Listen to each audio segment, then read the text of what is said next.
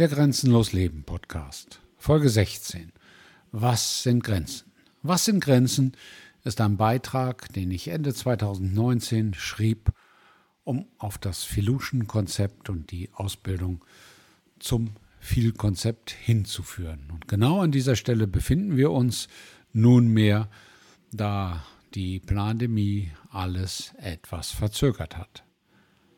Deswegen starten wir durch mit der Frage, was sind Grenzen?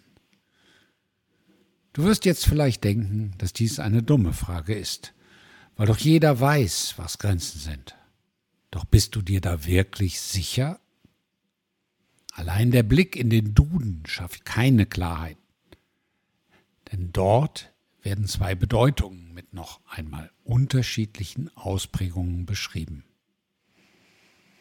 1a durch entsprechende Markierungen gekennzeichneter Geländestreifen, der politische Gebilde Länder, Staaten voneinander trennt. 1b Trennungslinie zwischen Gebieten, die im Besitz verschiedener Eigentümer sind oder sich durch natürliche Eigenschaften voneinander abgrenzen. 1c nur gedachte Trennungslinie unterschiedlicher, gegensätzlicher Bereiche und Erscheinungen oder ähnliches. Zweitens Begrenzung, Abschlusslinie, Schranke. Grenzen definieren also ein Gebiet und sie grenzen es zugleich von einem anderen Gebiet ab. Dies ist leichter zu fassen, wenn wir über geografische Grenzen zwischen Ländern, Landesteilen und Städten sprechen. Hier bedeutet grenzenlos Leben, dass du die Möglichkeit hast, diese Grenzen zu überwinden. Dies erscheint heute in Bezug auf Europa möglich und für manchen vielleicht auch leicht. Die konkrete Umsetzung ist allerdings oft schwer. Unterhalb dieser Ebene ist oft die Umsetzung auf Staatenebene schon schwer und kann an landsmannschaftlichen Besonderheiten scheitern. Deutlich schwerer wird das grenzenlose Leben, wenn du den europäischen Kontext verlässt und weltweit denkst. Dann sind Grenzen oft wenig durchlässig und das grenzenlose Leben wird noch einmal schwieriger. Eine nächste Gruppe von Grenzen sind die sprachlichen Grenzen, die mit geografischen Grenzen einhergehen können. Grenzenlos Leben bedeutet hier, dass du die Sprache des Gebietes lernst, wo du leben möchtest. Vergiss alles, was du über die weltweite Bedeutung des Englischen gehört hast. Mit Englisch kannst du sicher weltweit reisen, du kannst aber nicht weltweit leben. Denn du wirst nur dann in einem Land leben können, wenn du die Landessprache verstehen, sprechen und lesen kannst. Die deutschen Ghettos auf Mallorca sind ein gutes Beispiel für Menschen, die nicht grenzenlos leben und stattdessen nie ihre Komfortzone verlassen haben. Wenn du geografische und sprachliche Grenzen überschreiten möchtest, um grenzenlos zu leben, wirst du automatisch auch mit kulturellen Grenzen konfrontiert, die du überschreiten wirst. Durch das Überschreiten kultureller Grenzen fängst du an, grenzenlos zu leben und dich, wo auch immer, zu assimilieren. Das Überschreiten kultureller Grenzen fällt Deutschen oft schwerer als Österreichern und Schweizern. Deutsche wissen oft alles besser. Deutsche wollen an ihrem Zielort am liebsten alles wie in Deutschland haben. Deutsche sind oft nicht bereit, das wichtigste Investment für grenzenloses Leben zu erbringen. Vergiss alles, was du gelernt hast und starte im Zielland komplett neu. Wenn du das kannst, hast du sehr gute Voraussetzungen für ein grenzenloses Leben. Bisher haben wir aber nur über den einfachen Teil von Grenzüberschreitung gesprochen. Es gibt viele weitere Grenzen, die oft noch schwerer zu überschreiten sind. In jeder Gesellschaft gibt es soziale, sprachliche und ethnische Grenzen. Speziell in Deutschland ist das ein in den letzten Jahren rasant gewachsener Bereich. Auch hier bedarf es Offenheit und den Willen, sich einzulassen auf beiden Seiten der jeweiligen Grenze. Dies wird eine ständige Arbeit in Deutschland in den nächsten Jahren. Wenn du grenzenlos leben möchtest, hast du aber in diesem Bereich mittlerweile in Deutschland gute Möglichkeiten, deinen interkulturellen Skillset zu trainieren.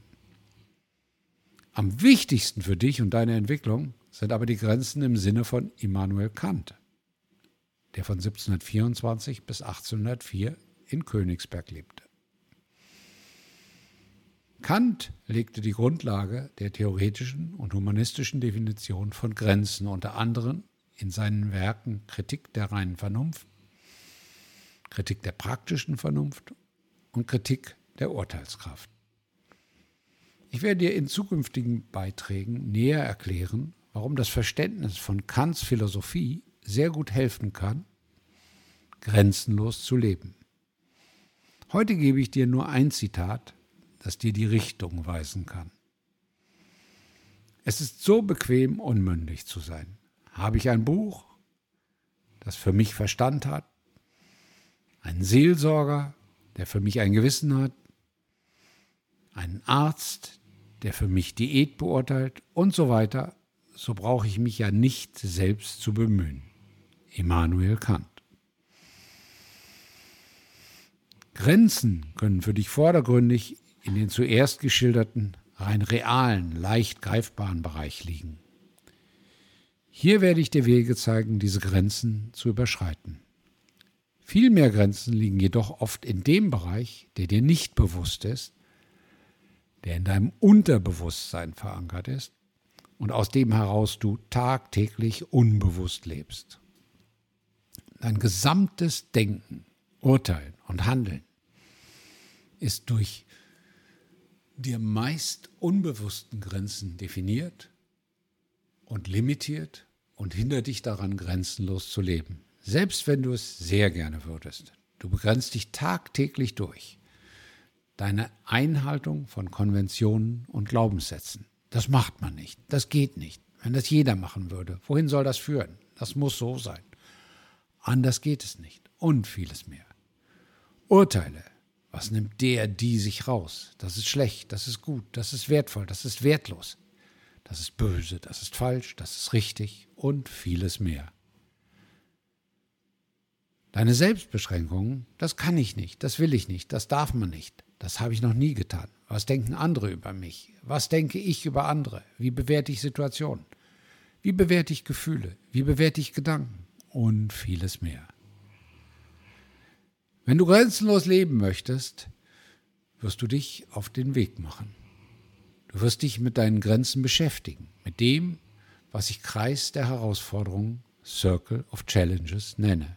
Du wirst deine Grenzen finden, Find auf Englisch, diese Grenzen erfahren, Experience auf Englisch.